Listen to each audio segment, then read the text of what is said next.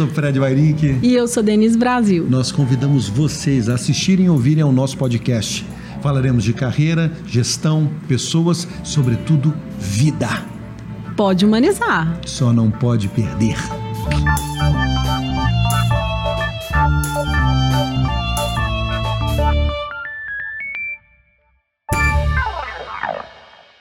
Olá, olá, foi dada a largada para este encontro maravilhoso. Denise Brasil, líder de RH, com mais de 20 anos de profissão. Eu fico imaginando quantas histórias passaram pela sua mesa, quanta coisa você já ouviu de conquistas, de sonhos, de frustrações. E esse nosso encontro é para falar um pouco sobre isso, né? Esse encontro de universos com que existe entre nós. Grande Fred Mairink, que prazer ter você aqui em Belo Horizonte, diretamente Belo Horizonte. do Rio de Janeiro. Do Rio de Janeiro, especialmente para a gente se Grande encontrar. Grande diretor artístico de novelas, 37 anos de carreira. É, o tempo voa. Muita experiência e muito para compartilhar com a gente aqui muito, hoje. Muito, muitas vivências. E o que eu acho mais legal nesse nosso encontro é que são mundos completamente diferentes, mas que tem tudo a ver. Tem tudo a ver. Porque a gente fala de gente, de liderança, de adaptação, de adaptação, de carreira, de carreira, fala da vida, né? Então eu acho que a gente tem muito para compartilhar de tudo que a gente passou, de toda a nossa história. Então é meio um caldeirão aqui e a dinâmica gente, que a gente escolheu para startar esses assuntos nós falamos com alguns amigos e pedimos algumas perguntas que tivessem a ver com esse universo corporativo, pudesse falar de carreira, vida, enfim, tudo que a gente acabou de comentar aqui. Então, cada um mandou meio uma perguntinha. Então, a gente vai começar sorteando uma pergunta. Vamos lá. Para abrir a nossa rodada de bate-papo. Prometo que vamos eu não lá. Roubar. Não, não pode. Vai, Denise. Vamos lá. Fred Mairink, vamos lá. Quando você entendeu o que é ser líder? Eu entendi que ser líder, essa pergunta é super legal, porque o tempo de carreira ou a sua ascensão profissional não necessariamente te transforma num líder. Você pode ser alguém que conquista tecnicamente os lugares, você ocupa posições, mas isso não quer dizer que você seja um agente motivador, seja um agente de inspiração e transformação das pessoas. E durante o meu, meu processo de trabalho, eu estou numa grande empresa de comunicação há 25 anos. Então, passei por todos os estágios, né? Eu fui ator, assistente de direção, diretor, diretor geral e hoje diretor artístico. Então, eu sonhei em algum momento construir esse caminho e cheguei no cargo mais alto que eu podia chegar dentro do no meu topo trabalho. da carreira, né? Só que você fala assim, no início da tua carreira você era um líder? Não. Porque eu não tinha noção da dimensão do que significa ser um líder. Eu entendo que liderança é quando você transforma a vida das pessoas. Liderança é o momento que você, você fala assim: eu posso fazer outras pessoas crescerem através das minhas atitudes, através, através das possibilidades que eu crio para essas pessoas. Então, liderança está num lugar muito especial. E a gente vai passar por muitas empresas. Eu converso com muitos amigos de ramos completamente diferentes. E esse assunto é interessante porque nem todos têm um líder. Eles têm uma chefia, eles têm alguém a quem eles têm que apresentar metas, planilhas, resultados, mas não são pessoas que eles dizem assim: eu quero ser essa pessoa, eu quero chegar nesse lugar, e dessa forma transformar o meu caminho. Então eu acredito que de alguns anos para cá eu consegui chegar nesse lugar que é o lugar do líder, que é o lugar que tem as pessoas em primeiro plano, com toda a potencialidade que você enxerga em cada um. E eu acredito numa liderança que tem escuta. As pessoas sentem muita falta desse lugar. Né? Tem gente é que entra que dentro de uma. Né? É o que né? diferencia. Tem gente que entra, Denise, eu não sei se você já percebeu isso, tem gente que entra no, no, no trabalho, é um bom dia seco, é um boa tarde triste. Quando? Quando dá, né? dão. Dão. Então, é, há uma falta de reconhecimento, algumas vezes, eu percebo, da nossa semelhança humana, em primeiro lugar. Com certeza. Então, quando você entende o outro como seu semelhante, né, como uma história de vida, essa pessoa saiu de casa, ela tem filhos, ela tem marido, tem pais, tem avós. Então, há um contexto muito parecido com o seu e na sua vida né? em sociedade. Então, quando você traz isso para dentro do teu trabalho, essa pessoa ganha um, um protagonismo em todas as pequenas ações, porque você está vendo uma pessoa ali dialogando com você. Você não está vendo um crachá, você não está vendo uma matrícula. E quando as empresas são muito grandes, você acaba virando o rostinho de uma planilha, você vira um número. Então há um distanciamento gigante nos departamentos. E eu sempre lutei dentro do meu processo de trabalho, eu trabalho com grandes equipes. Então, eu faço reuniões com todo mundo e eu quero que essas pessoas tenham voz, essas pessoas são a minha extensão dentro desse trabalho. Então eu preciso ter um elo ali seu muito, trabalho, muito, né? e tem que ter um elo de fidelidade, de confiança e, e saberem Segurança que, psicológica. segurança psicológica. Você falou uma coisa fantástica, e elas saberem que podem encontrar em mim um lugar de escuta.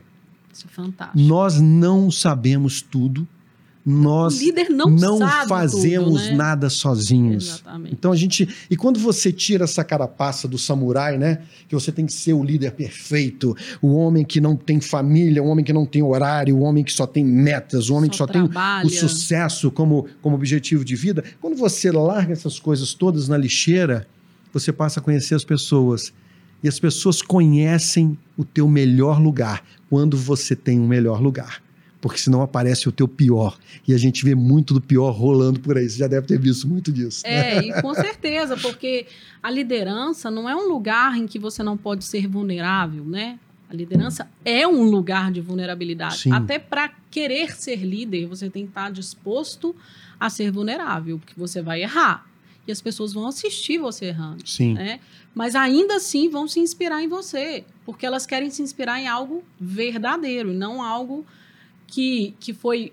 Né, é Que é um, que é um modelo forjado, fake, que é um né? modelo fake. É a venda de um, de um, de um estilo. É, de um estilo, de um estereótipo, de alguma coisa que elas não alcançam, né? Perfeito. Então, assim, no passado, né, as, as, empresas, elas tinham essa coisa, né? Os lugares tinham essas coisas.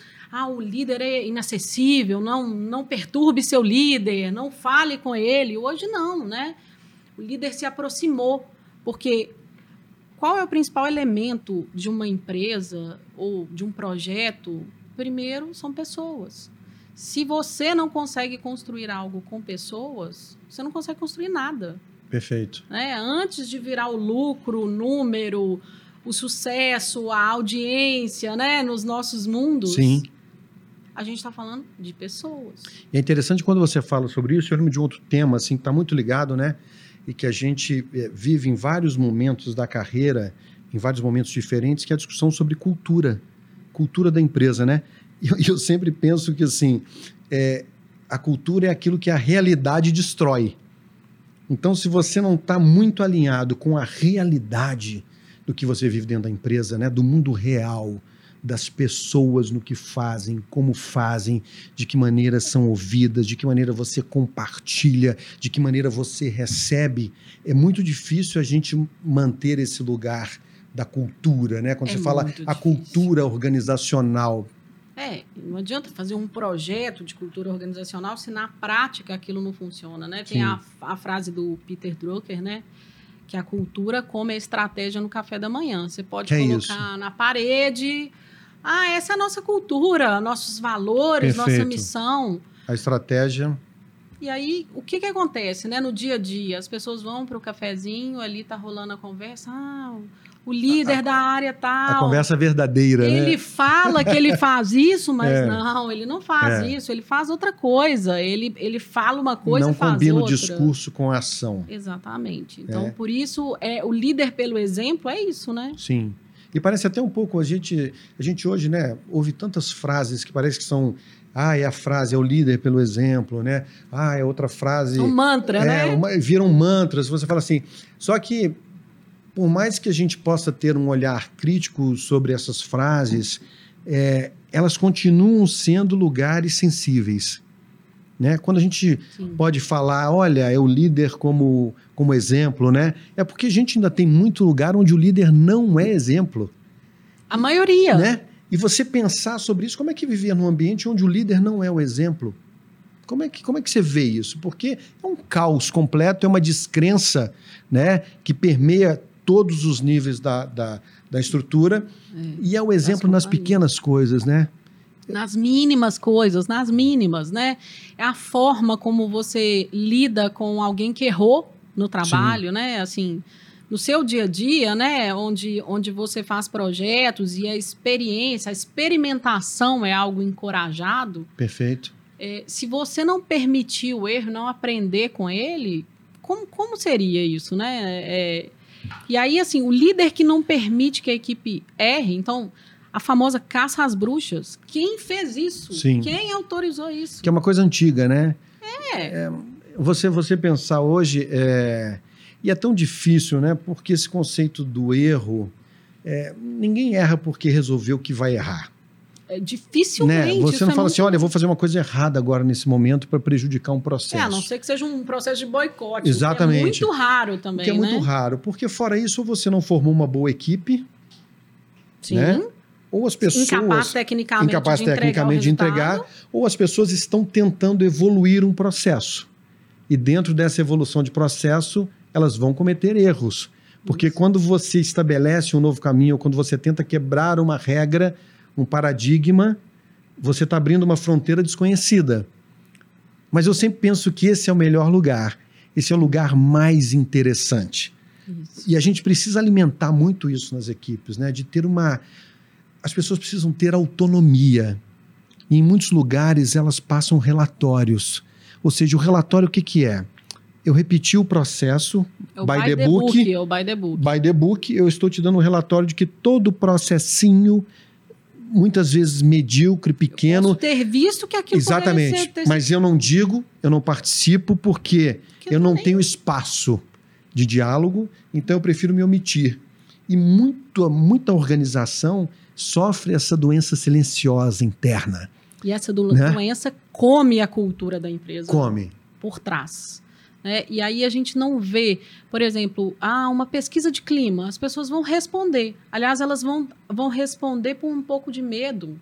Sim. Eu não vou falar exatamente o que eu penso, porque se chegarem na minha matrícula, no meu nome, eu não Perfeito. vou falar. É, nem, é. até que ponto é sigiloso. É, até essa é, dúvida existe, Exatamente, né? quando você preenche um e-mail ali para dizer qual é a tua sensação, você permanece nessa empresa mais quanto tempo, o que, que você acha de tal coisa, né? É, é eu acho que as pessoas sempre reagem com retração, porque não há cultura do diálogo.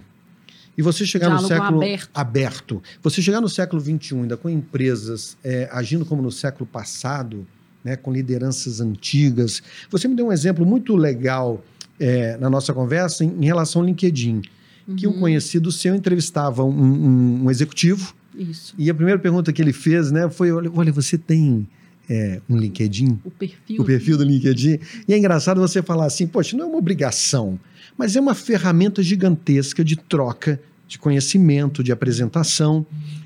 E ele disse que não, né? E esse Isso. teu amigo falou: eu terminei a minha conversa ali. É, ali para mim já não servia mais. Que pessoa é essa que não se conectou? Que, que não... não... se atualizou, né, Denise? Exatamente. Então, essa, esse fomento pela atualização, essa busca pelo aprendizado tem que ser fomentada pela liderança Sim. e buscada pelas pessoas também, né? E hoje, Fred, o conhecimento ele é muito acessível. Você aprende qualquer coisa pelo YouTube, por exemplo né? Então, eu quero construir alguma coisa, eu consigo aprender. Tem sempre alguém com o conhecimento é compartilhado. Nós vivemos a era da informação, da desinformação também, mas da informação. E a informação é disponível e consumível pelas pessoas de todo, de todo tipo, né? Então, uma pessoa que quer se renovar, aprender, ela, ela acessa o conhecimento ali, né? Ela aprende rapidinho. É, eu, eu brinquei com você outro dia, né? A minha filha de 9 anos me ensinou a legendar um vídeo. Perfeito. Né? Genial. Genial. Porque essa. É, e, e eu acho importante que as pessoas tenham curiosidade. A vida sem curiosidade é uma coisa. Ela acabou, né? Morta, morna. É. Então, ter curiosidade sobre absolutamente tudo que diz respeito à tua profissão, que diz respeito a um futuro sonho, a um futuro projeto. Eu acredito que o movimento é a grande palavra de ordem manter-se em movimento. Porque quando você se coloca em movimento, a descoberta está pelo caminho. É. E se eu me movimento, eu descubro, eu aprendo. E né? tem um nome bonito para isso no mundo é. corporativo, é. chama Lifelong Learning. Lifelong Learning, exatamente. Então, a, o conhecimento, né, antigamente as pessoas Ah, eu faço uma faculdade, eu me especializo, eu sou formado nisso, eu tenho, tenho experiência nisso. E parava aí. Sim. E agora? Agora não é assim mais. Não é. Né? Porque o conhecimento. Primeiro que as tecnologias vão chegando, a gente vai sendo desafiado. Você, como diretor artístico de novelas, deve dizer isso mais do que nunca. Toda hora seus O equipamentos inteiro. vão mudando, a equipe que trabalha com você Perfeito. precisa estudar, se especializar. E as pessoas com curiosidade descobrem coisas antes das outras Sim. né? E trazem, se elas têm um ambiente ali de liderança favorável a, a isso, elas vão chegar em alguém da sua equipe, algum Sim. diretor que está com você e falar, apresentar. olha, É. eu vi isso lá na internet. Perfeito. E né? é engraçado você falar isso porque a coisa da curiosidade sempre teve presente na minha vida. E eu acho legal quando a gente consegue ter uma curiosidade humana. O que, que eu quero dizer com isso? É quando você percebe as pessoas. Você ser curioso sobre as pessoas. Como é que tal pessoa age? Co- Como é que eu observo o meu dia a dia, os meus colegas? Qual é o tom da fala? Como é que as pessoas se comunicam? Porque com o tempo você vai percebendo a tristeza, a raiva, o ímpeto, a doçura. Você consegue harmonizar o teu ambiente de trabalho porque você percebe a temperatura das pessoas e descobrir As o universo, as nuances. nuances. E essa descoberta de universo humano é, talvez seja, eu acredito, não, talvez não, é com certeza o que mais me encanta dentro do meu trabalho e o que mais me encanta no meu exercício de liderança, que é conhecer as pessoas, percebê-las com muita suavidade, com muita curiosidade. E é muito legal porque te traz muitas ferramentas para o teu dia a dia. Muito. Você já sabe como agir num determinado ambiente pela temperatura das pessoas. Até pelo seu autoconhecimento, né? Isso. Você se enxerga através do outro, você se diferencia através do outro. E, e nesse caso, quando você fala isso, me vem uma coisa, me vem uma coisa à cabeça que é o seguinte: é, uma equipe multi é, Disciplinar. é, disciplinar é muito importante Sim. e com personalidades diferentes, com histórias diferentes. Porque são as histórias que constroem as pessoas, né? Elas se tornam quem elas são pelo que elas viveram. Perfeito. E você, como líder, olhar para isso, você vai conseguir extrair o melhor daqui, daquelas pessoas. Puxar o melhor daquelas pessoas. Ou cuidar quando você precisar cuidar. Claro. Porque em alguns momentos a gente precisa cuidar das pessoas. E a gente tem uma mania de, de sempre é, simplificar ou enquadrar o que as pessoas fazem Em caixinhas, né? em caixinhas, porque você é uma líder de RH, mas e todas as outras coisas que você sabe? De que maneira a É. gente emprega esse nosso universo gigantesco de vida, de conhecimento, de descoberta pessoal dentro do que a gente faz? E a gente enxerga, não, fulano é tal função, ele faz tal coisa. Mas espera aí, como é que eu mudo esse processo? Como é que eu mudo a minha visão em relação a esse profissional? E que colaboração essa pessoa pode trazer para o meu processo? Além do processo que ela faz, mas para o todo de uma estrutura. Que olhar essa pessoa traz? Que vivência essa pessoa traz? Então, esse diálogo livre, aberto e presente Sem caixinhas. ele te propicia descobertas. E descobrir as pessoas é uma coisa encantadora. Encantadora. Encantadora. Tem muitos talentos que ficam ali guardados. E talvez isso seja até um motivo, na minha opinião, de frustração dentro das empresas. Sim. Porque, às vezes, os líderes não enxergam a potencialidade das pessoas. o, o quanto aquela pessoa poderia trazer se ela soubesse, se ela conhecesse tudo que aquela pessoa tudo, faz. Tudo, né? Porque Ou se ela não, tá, não fosse taxada numa função, né? Hoje, como é que você analisa um, um currículo? Como olhar um currículo? Olha, é, a gente vai muito, né? O currículo é aquela velha leitura, né? Sim. Mas mais do que, do que o currículo, eu falo que o que decide é, se eu vou contratar uma pessoa ou não é o storytelling dela. É Olha, isso aí, ó, isso é legal, hein, para você que está assistindo, né? Ó, se liga, hein, gente? Que história você está trazendo da tua vida? Qual é a tua linha de história da vida que você apresenta quando você vai é, concorrer a um emprego? Quando você vai se apresentar num lugar? Processos seletivos são sobre storytelling. São sobre storytelling, exatamente. Quem E conta a melhor história, Fred? é, né? É.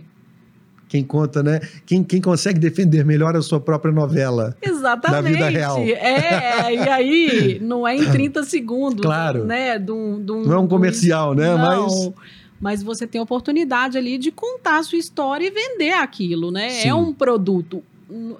É, você, a sua jornada profissional vai ser vendida ou comprada por Sim, alguém por que alguém. acreditou que aquilo tinha um valor, que aquilo, que aquilo poderia ter um valor dentro da sua equipe, né? Que é o líder que vai decidir Claro. quem ele vai, quem ele vai chamar.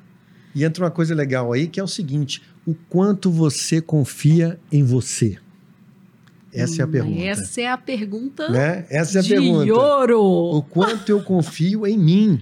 Porque essa minha história vai estar diretamente ligada a essa minha capacidade, primeiro, de me comunicar, né? Sim, E segundo, a minha comunicação, ela vai estar embasada na minha confiança. sem dúvida. Porque eu, eu digo muito no- nos trabalhos que eu faço com atores, enfim, mentorias, sobre o valor da palavra. A palavra tem um valor. Tem Cada muito- palavra tem um peso. Por isso elas têm significados distintos. Sim. Então, qual é o valor do que você fala? Qual é o valor do que você conta quando você chega numa empresa? Qual é a verdade que você traz? Porque é muito fácil pegar uma história mentirosa. Você já deve ter encontrado várias, né? Várias pessoas que, que podem mentir no currículo, Sim. contar, mas também o mundo é pequeno, né? E a gente Claro. sabe, a gente conhece as pessoas e tudo, mas o mais legal, né, é, é que a gente sabe quando a pessoa está contando a verdade. A gente Legal. sabe quando a pessoa está contando a história dela. Conecta. Conecta, conecta, porque ela passa aquilo. É, uma pessoa que, que, que conta uma, a própria história com verdade, ela consegue contar as falhas dela. Perfeito. Você já fracassou, Fred? Boa pergunta. Você já fracassou? Você já fracassou? Ah, essa Ah. pergunta também vale, um Vale milhão de reais. Um milhão de reais. Eu já fracassei algumas vezes. Eu comecei a minha carreira no teatro aos 9 anos. E aos 11 eu tive um convite para ir para o Rio de Janeiro. Uhum. Eu estava na escola, aqui em Belo Horizonte, e a produtora da peça me chamou na sala, estava acompanhado pela minha mãe, e falou assim: Fred, eu vou fazer a peça no Rio de Janeiro. Eu tinha ganhado no ano anterior, aqui em 1984. Em 86, eu ganhei o troféu João Sesquiati, aqui de ator revelação. Teatro Sesquiate. Exatamente, ganhei o troféu no Palácio das Artes, recebi um, pô, um pirralhinho, né? Foi emocionante. Maravilhoso.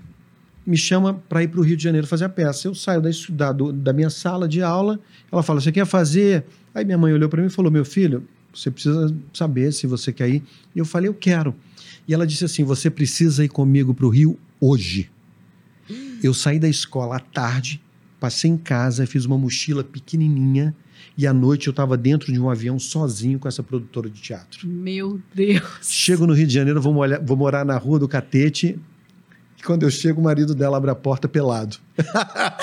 e aí eu trago o tema. E aí o primeiro tema da minha vida, que é adaptabilidade. Entendeu? Como que não aprende Exatamente. a se adaptar com E um aí- cenário? Você não ligou e chorou pra sua mãe. Porque naquele momento, o que eu pensei, e é muito legal, a gente vai falar sobre adaptabilidade aqui. Adaptabilidade é uma palavra de sobrevivência para empresas, para profissionais, para nossa vida. A gente precisa ter a Exatamente. capacidade de se adaptar. Então, naquele momento, eu pensei: ou eu fico e guardo essa informação comigo, ou eu comunico a minha família e tenho que ir embora amanhã É, eles iam né? te tirar de opção lá. A ou B. Eu peguei a opção A. Não falei nada com ninguém e fiquei. Corajoso. E, e eu vou te dizer que aos 11 anos, essa foi a atitude mais corajosa da minha vida. Que foi o dia que eu saí da escola, entrei num avião sozinho, fui morar no Rio de Janeiro sozinho, e lá eu construí a minha carreira. Desde o primeiro dia que eu pisei num palco até hoje, lá se vão 37 anos de profissão. Eu tenho 46 anos de vida. É muito tempo de profissão. com Então, assim, de eu vida. falo que eu trabalhei muito a minha vida toda, É, é, conquistando vida os lugares e sem medo. A gente não pode ter medo na vida. A gente precisa ter coragem. O que a vida quer da gente é É coragem. coragem. e a gente precisa coragem. embarcar nisso. Então, Precisa. é, então a adaptabilidade está dentro desse lugar. Totalmente. Né? Você é um mestre da adaptabilidade, tem muita coisa para compartilhar com a gente. Foi muito novo a sua jornada, Foi. começou muito novo, né? é, uma coisa, né, que, que eu tenho sempre na cabeça, né? Eu nunca é, é, uma, é uma frase de Nelson Mandela. Eu nunca perco, ou eu ganho ou eu aprendo. É isso. Eu estou em aprendizado o tempo todo. E a gente vai cair, a gente vai sentir, a gente vai. Vai. mas a gente vai, Vai. conseguir superar. Porque as pessoas muitas vezes assistem o teu, o, o teu momento de jornada atual. Mas elas não sabem tudo que você chorou daqui para trás. Não sabem. Elas não imaginam. Assim, eu fiquei várias vezes na minha vida desempregado. Mas desempregado de contar moeda.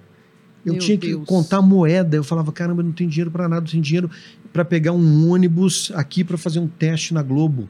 Eu tenho dinheiro para pagar um ônibus aqui para ir para São Paulo para fazer um teste em São Paulo. E não tinha dinheiro para absolutamente nada. Duro feito um coco. Então, se eu tivesse desistido em todos esses momentos que eu fiquei desempregado, em todos esses momentos que eu não. ah, vou fazer outra não coisa, Ah, vou- outra puxa, profissão vou fazer mais outra estável. É, porque quando eu fui trabalhar como ator, e é legal falar sobre isso, né? Você tá louco. É uma, é uma profissão que não tem a menor estabilidade. É uma profissão que não vai te dar futuro. É uma profissão que você não vai conseguir nada. Você não tem ninguém da sua família dentro de uma televisão. Você não Você tem não é ninguém da sua. Você de, não é né? filho de Fulano, de Beltrano. Mas eu nunca recuei em relação a isso. E olha que engraçado, eu fiquei desempregado no Rio algumas vezes e eu voltava para BH. Hum. Eu já trabalhei de office boy na Câmara Municipal de Belo Horizonte. Olha eu passava com um carrinho de gabinete em gabinete recolhendo a louça. Eu lavava a louça, aí depois Você vinha, aprendeu alguma aprendi coisa aí. muita coisa ali. Aí eu voltava por todos os gabinetes, colocando toda a louça em cada gabinete. Depois eu vinha com os outros colegas, cada um com uma garrafa de leite e café, aquelas de 5 litros térmicas, gabinete em gabinete, servindo leite e café. Você já era ator. Ok, mas qual era o meu pensamento? Olha que isso que eu falo, onde é que está a grande diferença que a gente precisa ter na vida. Quando eu trabalhava de office boy na Câmara, eu pensava assim: se eu ficar aqui, eu vou ter que ser vereador. Olha, maravilhoso. Você entendeu? Sensacional. Eu falava assim, cara, se eu ficar trabalhando. futuro. Se eu trabalhar na, na Câmara Municipal mais tempo, eu, eu preciso ser vereador. Só que eu tinha um lugar da arte em mim muito forte. Então eu voltava para o Rio e eu remava de novo. Eu remava aquele mar bravio, eu com a minha canoa, com o remo só pela metade, algumas vezes. Mas o que eu quero dizer é: quando a gente está numa empresa, muitas vezes a gente reclama da empresa, a gente reclama das pessoas da empresa. E eu consegui, de alguns anos para cá, de maneira muito dolorosa às vezes, porque às vezes você quer um tipo de reconhecimento que não tem, às vezes você quer um salário melhor que não vão te dar, às vezes você quer uma ascensão de promoção que não é o momento, tudo que todo mundo vive, Uhum. né? Mas eu comecei a, a deslocar esse olhar para o seguinte: tudo que eu faço, e isso eu acho legal você que está aí pensar, tudo que você faz dentro de uma empresa, você faz primeiro por você. Por quê? Dentro da empresa, eu estou crescendo, Aprendendo. aprendendo, aplicando, errando, No custo deles. compartilhando na empresa. Na empresa.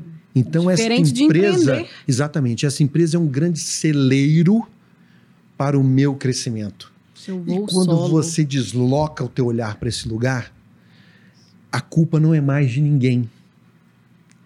Porque as escolhas são suas, as decisões são suas, Nossa, Fred, essa sacada sabe? sua é E genial. você vai com força total no teu aprendizado.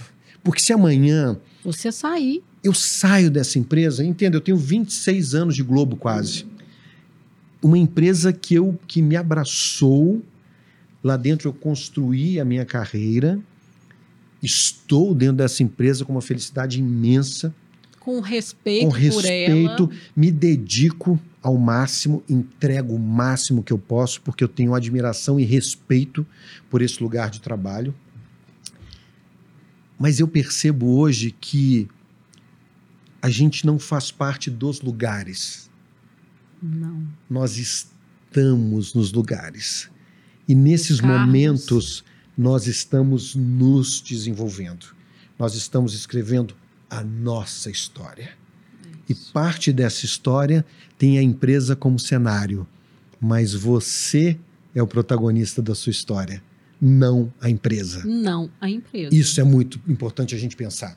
Eu acho Porque a que gente quer essa- transferir o tempo inteiro as coisas. É, mudando um pouco desse lugar, né, de, de olhar o que a liderança é, e as coisas que a liderança tem que ter. A gente, como colaborador de algum lugar, Sim, a gente precisa respeitar esse lugar e entender que aquele é um galho, né? perfeito.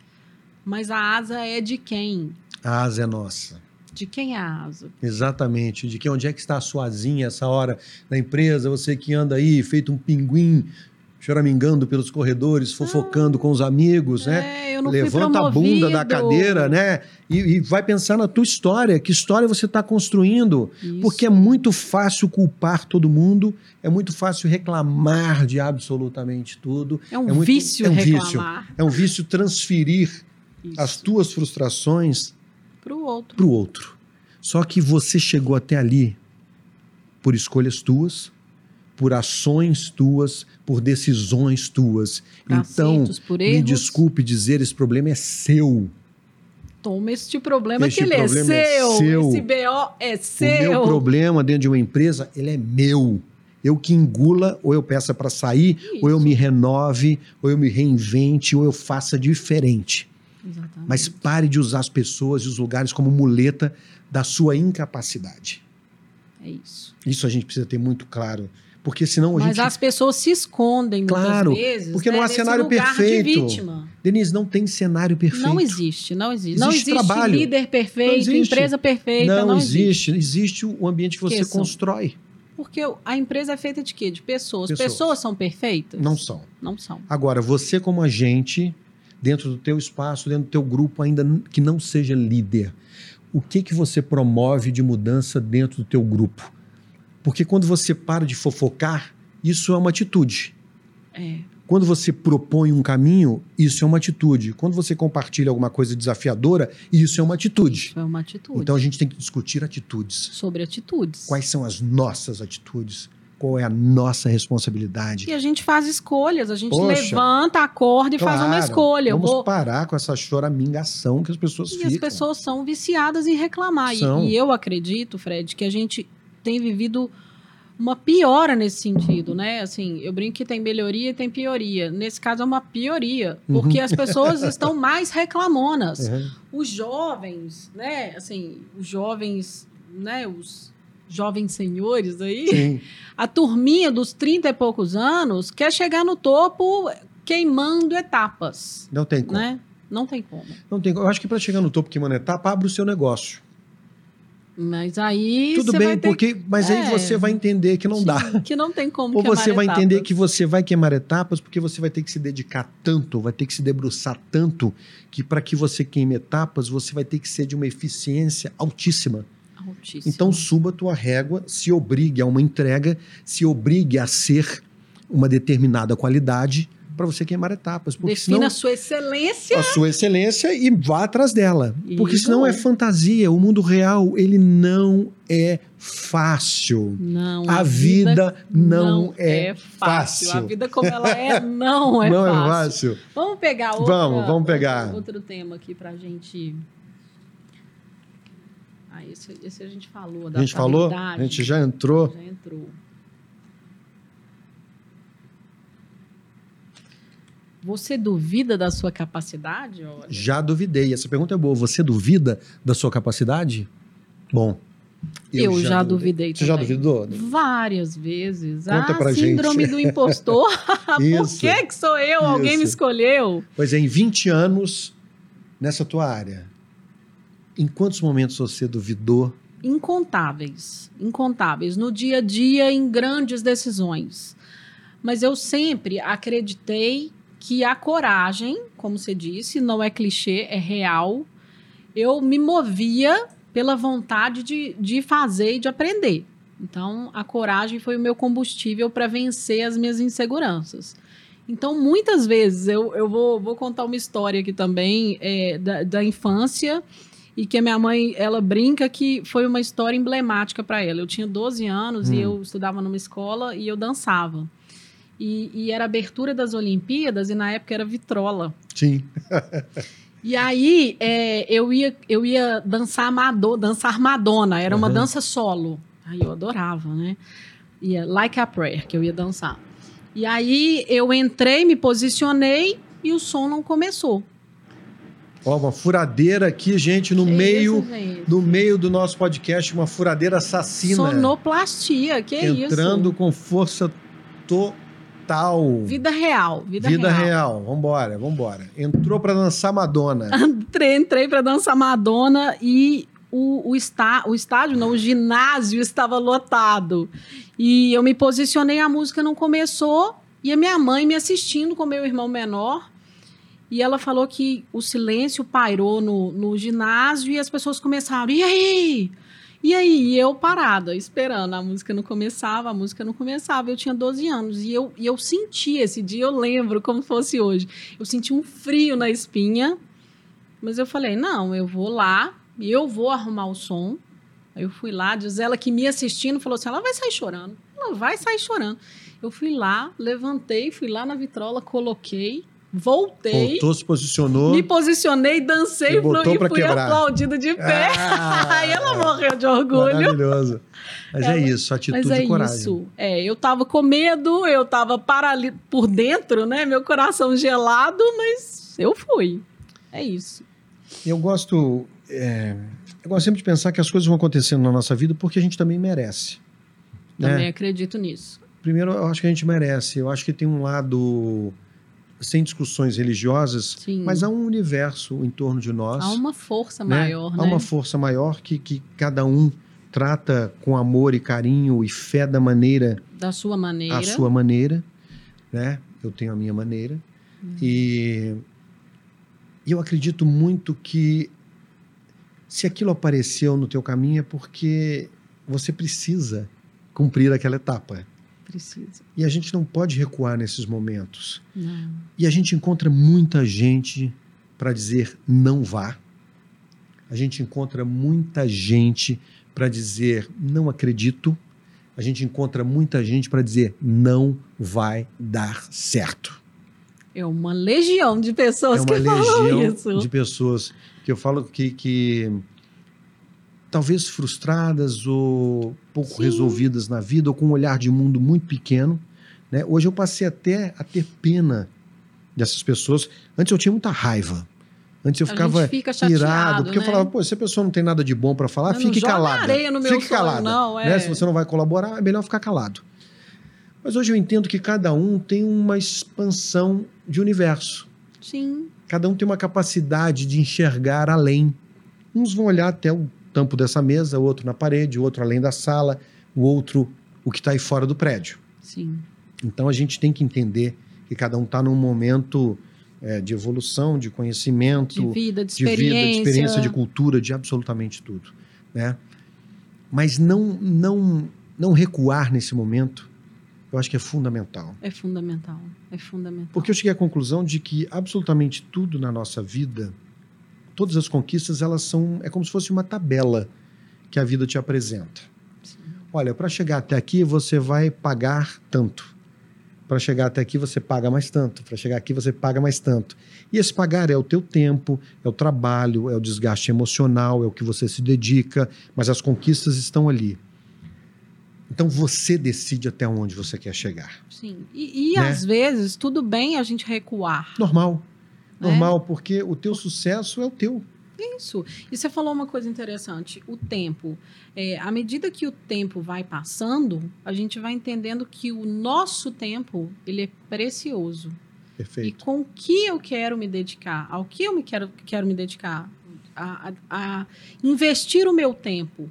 Mais do que investir o meu dinheiro, o meu nome, eu estou investindo o meu tempo. O meu tempo é precioso. Ótimo, é isso aí. E a, e a vida acelerada que a gente leva faz com que a gente não valorize o, no- o nosso tempo. É verdade. Só que hoje, Fred, o meu tempo vale ouro. E eu acredito que o seu O também. meu também. E cada vez mais. Cada vez mais, porque a gente vai seguindo para uma etapa da vida em que a gente precisa curtir essa vida, né? Porque é um caminho É. natural. E tem, e tem uma coisa legal quando você fala é, com o tempo aí, né? Que é a qualidade do tempo, né? E o que, que faz sentido para você, né? Isso. Porque você hoje você chega às vezes em ambiente de trabalho e você fala assim: ah, fulano chegou às 11, vai sair às 19, ou sei lá, tô fazendo uma conta qualquer aqui, tá? Mas Uhum. enfim, ele vai cumprir uma jornada. Ele já terminou há muito tempo que ele tinha que fazer.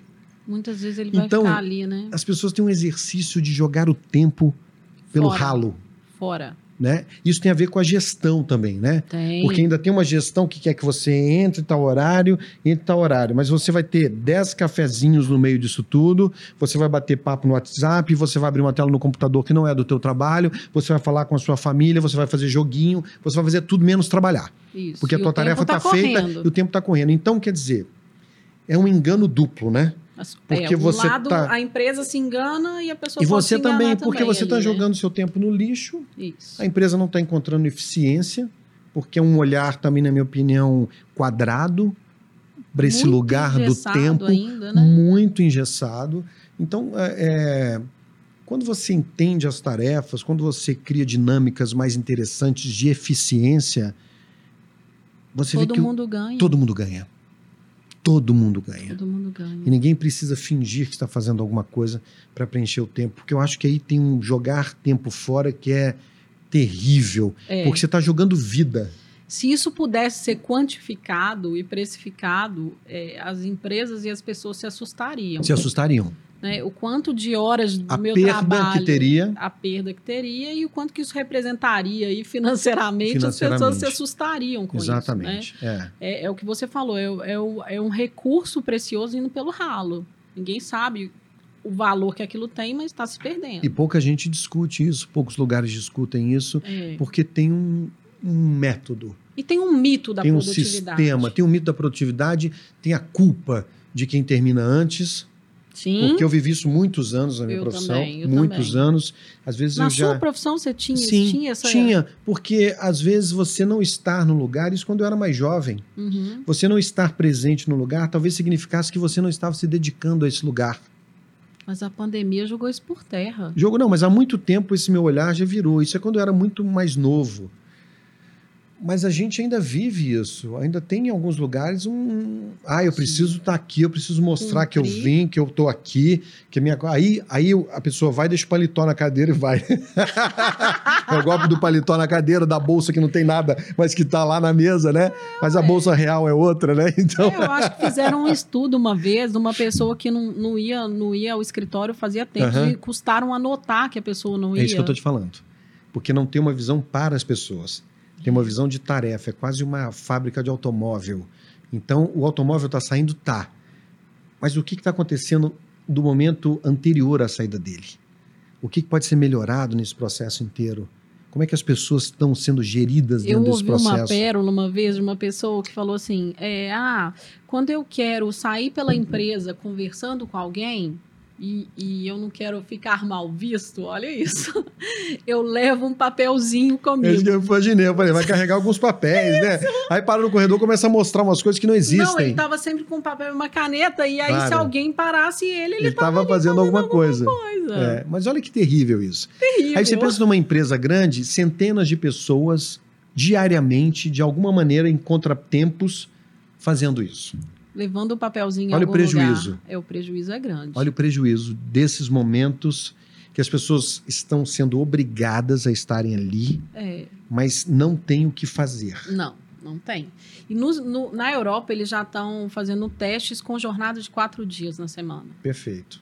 E o- os ganhos, eles são fato, provados. Qualidade de vida, produtividade, tudo. Ah, mas isso pode ocasionar hora extra? Isso depende. Depende, Depende da do- forma como do que você organiza o organizou. trabalho. né? Exatamente. Porque eu acho que o trabalho em casa, ele é o trabalho como na empresa, não tem moleza. Né? Aliás, Você pensa uma mulher falar, que é precisa pior. cuidar de filho, que precisa fazer almoço, que precisa liberar marido, que marido é uma mala sem alça, né? Não é Eu falo porque se não dupla, fosse a minha mulher, eu tava perdido. Entendeu? Porque a gente depende de um monte de coisas que só Depende. vocês, com essas mentes brilhantes, né? conseguem organizar. Então, assim, é sofrido demais. É então, sofrido demais. é, não, eu não acho que seja moleza essa coisa, ah, o trabalho em casa. O trabalho em casa é um trabalho Não, em casa. é um trabalho com- sem com pausas. Todo o trabalho que você ainda tem. Não tem ninguém do seu lado para te distrair, então trabalho sem pausa. Claro, No caso, no caso da mulher, é jornada contínua. sim. É, antes era, era chamado de jornada dupla, né? Você chega em casa, faz outra coisa. Não, agora é jornada contínua. Você sai do computador, aí você continua ali, dá banho no menino, não sei o quê, não sei o quê, É, faz isso, faz perfeito. aquilo, sai, resolve. Então, é exaustivo, é, É bem exaustivo. exaustivo, né? E por, e por- e por mais. E eu sou um cara muito participativo na minha casa, muito. Né? Homens. É, eu sou participativo. Eu me lembro que minha mulher grávida levantava para amamentar, eu levantava junto e ficava sentado do lado do lado. Meu marido também. Enquanto ela não terminava de amamentar, eu não, não descansava. não dormia. É isso aí. Porque aquilo, poxa, era o mínimo que eu podia fazer, já que eu não podia amamentar. É, e Entendeu? é isso, né? Então, assim, e quando eu falo esse, esse, esse lugar da mulher, não é um conceito machista, né? A mulher é que cuida da casa, não é isso. É porque a mulher tem uma capacidade muito maior do que o de homem fazer várias coisas ao de mesmo gerir tempo. várias coisas com eficiência. É, é, é uma coisa. é, Eu, eu bato palma. Eu, Eu acho que é uma característica nossa, sim. Sim. Eu acho que a gente tem condição de pensar mil coisas ao mesmo tempo. Sim, E essa, e essa paternidade ou, ou, ou parceria, né? Essa, pa- essa coisa colaborativa faz uma diferença tremenda na vida da Incrível. família, né? faz. E, E, e eu acho que quando você consegue. Por isso eu tenho certeza que um- uma casa bem harmoniosa, uma casa onde há diálogo, uma casa onde há troca, isso vai para o teu trabalho. Também acredito. Isso significa qualidade no teu trabalho, a forma como você lida com tudo que você faz, com as pessoas que você encontra. Até as relações, né? É, as A relações. forma como a gente Eu não acredito que, um, que uma pessoa medíocre, arrogante no trabalho, ela é um doce em casa, é um pão de ló. Não é. Fred, Ele pode ter outra tocou- maquiagem. Ele pode ter uma maquiagem um pouco é, menos forte, mas é, esse lugar é, escuro vai estar presente também em casa. Essa arrogância vai aparecer Sabe o que, que eu sempre nas mínimas coisas. As pessoas assim, fulano é ótimo fora do trabalho, não tem jeito. Eu não entendo esse Não conceito. tem jeito, gente. eu não tem. entendo. Não eu não entendo. como. Então ele tem personalidade dupla, né? Porque como é que eu sou excelente fora do trabalho e sou péssimo no trabalho? Somos uma coisa só. Não existe isso. É, é claro que no, no trabalho você vai ter uma postura um pouco mais Normal. comedida, com alguma coisa. Mas Em casa tem- você vai falar, Você tem né? que ser vai- correto. É, o- é o que é certo, o que, que é certo. E, e pode ser certo sem arrogância, pode ser certo sem grito, pode ser certo. Eu acho que pode ter leveza em absolutamente tudo, Eu até na também. correção. Até na correção, até na forma de Né? se posicionar, né? Você se posiciona em casa de um jeito, provavelmente você vai levar aquilo ali da mesma forma, um pouco mais comedido para o trabalho. Isso é fato. Perfeito. Vamos sortear mais uma, Agora você. você uma frase aqui. Vamos ver o que, que nossos amigos. Quantas vezes você já desistiu? Eu já desisti duas vezes na minha vida corporativa. É, E eu vou te falar por quê. isso que eu ia te perguntar. Por quê? Quantas vezes você já desistiu? Porque quando a gente está num lugar. Porque isso pode acontecer, né? Acontece em relacionamento, em família. Quando você vê que aquilo não te faz bem, Sim, você precisa tomar uma decisão. perfeito. Mesmo que aquilo te aponte que você vai ter algum sucesso, que você, se você insistir naquele lugar, você vai conseguir alguma coisa, aquilo que você almeja, às vezes não dá certo, te faz mal. E eu já dei passos atrás na minha carreira pensando nisso.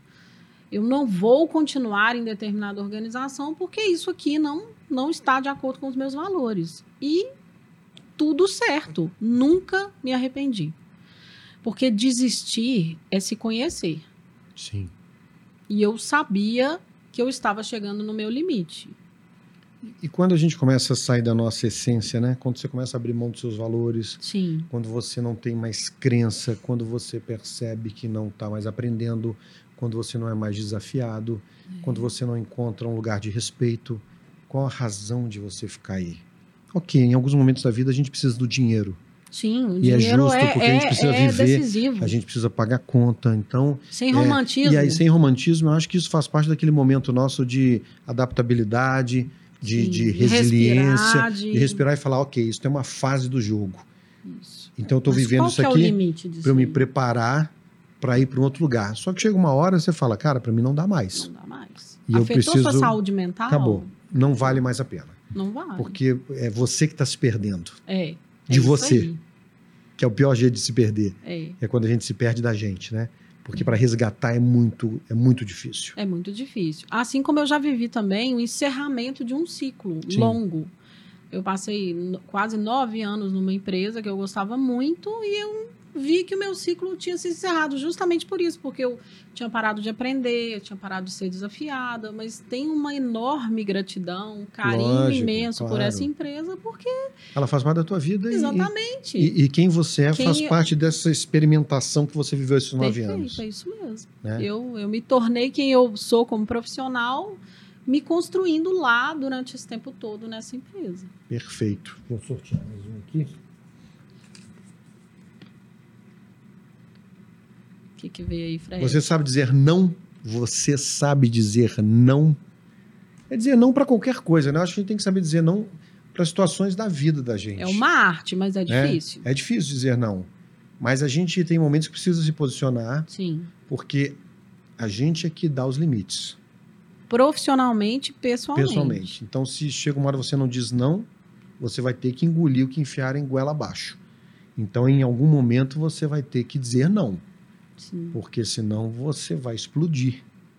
Eu já fui uma pessoa que diz- di- dizia mais sim do que não. Eu também. Eu já tive muito essa dificuldade de dizer não por uma necessidade de agradar, por uma Sempre. necessidade de ser legal, Ser aceito. ser aceito. Hoje em dia, eu não quero ser aceito de qualquer jeito, eu não quero agradar a todos, então eu vou dizer não. Vou dizer não. E se isso significar recomeçar de alguma maneira, que seja o recomeço de uma outra jornada. Sempre, né? A gente Mas a recomeça gente- todos os dias. E a gente precisa saber que tem essa possibilidade. Dizer não é uma arte necessária. necessária, porque senão Necessária. você sucumbe nesse mundo de sims que você não E se queria perde, dizer. e se se perde. perde. Legal. Bacana. Para finalizar, tudo começa com um sonho. Qual foi o seu sonho? Qual é o seu sonho? O que te fez começar? Essa é boa também, hein? Essa é maravilhosa. Para terminar, É. nó, inspiradora. Bom, o meu sonho sempre foi impactar a vida das pessoas positivamente. Pode parecer um- uma, uma forma bonita de dizer, Aham. mas lá na, na minha faculdade, né, todo mundo queria trabalhar na área de finanças. Eu fiz administração. Ah, eu vou trabalhar na área de finanças e eu sempre quis trabalhar com pessoas. Ah, mas porque você gosta de pessoas? Não só por isso. Mas eu queria, de alguma forma, contribuir para a vida das pessoas. Eu achava que esse lugar me traria isso. E me trouxe, de fato. Eu sinto que eu impacto a vida das pessoas trabalhando dentro do RH. Mas isso, uma hora também, veio para outra coisa, que foi o meu trabalho no LinkedIn. Então, em algum momento, eu falei, eu posso impactar a vida de Aliás, um- vale dizer, né? Denise é top voicer ah, no LinkedIn. Poxa, isso é um lugar muito bonito. É. Conquistado, reconhecido. Né? Um trabalho Parabéns. que eu comecei há quatro anos, né? Hoje eu já tenho 540 mil seguidores. Maravilhoso. E eu sinto que sim, eu impacto a vida das pessoas de alguma maneira. Eu recebo mensagens privadas das pessoas agradecendo. Eu, eu, às vezes é uma mensagem simples que faz sentido para a pessoa naquele dia. Compartilho conhecimento, né? E esse nosso trabalho começou ali, né, Fred? Começou ali no LinkedIn, a gente se, se conectou ali. É, e eu te fiz um convite, você prontamente topou. Eu só Aceitei. tenho a agradecer muito. Estamos Super aqui. acessível. Estamos aqui, né? Nesse bate-papo. Lenda acessível, É, viu, gente? Não, imagina, imagina. Eu acho que toda possibilidade de aprendizado, de descoberta, de novos caminhos, novas pessoas, esse é o encantamento da vida. Isso. Então, eu jamais poderia dizer não a esse convite. Por isso, nós estamos aqui hoje celebrando, celebrando com quem está aí nos assistindo, nos ouvindo. E esse é só o primeiro. é só o primeiro, É. maravilhoso. Gente, um beijo para vocês, obrigado. Beijo enorme. E que a gente se encontre num próximo bate-papo. Até. Denise, Vai, beijos. Beijo. Sensacional.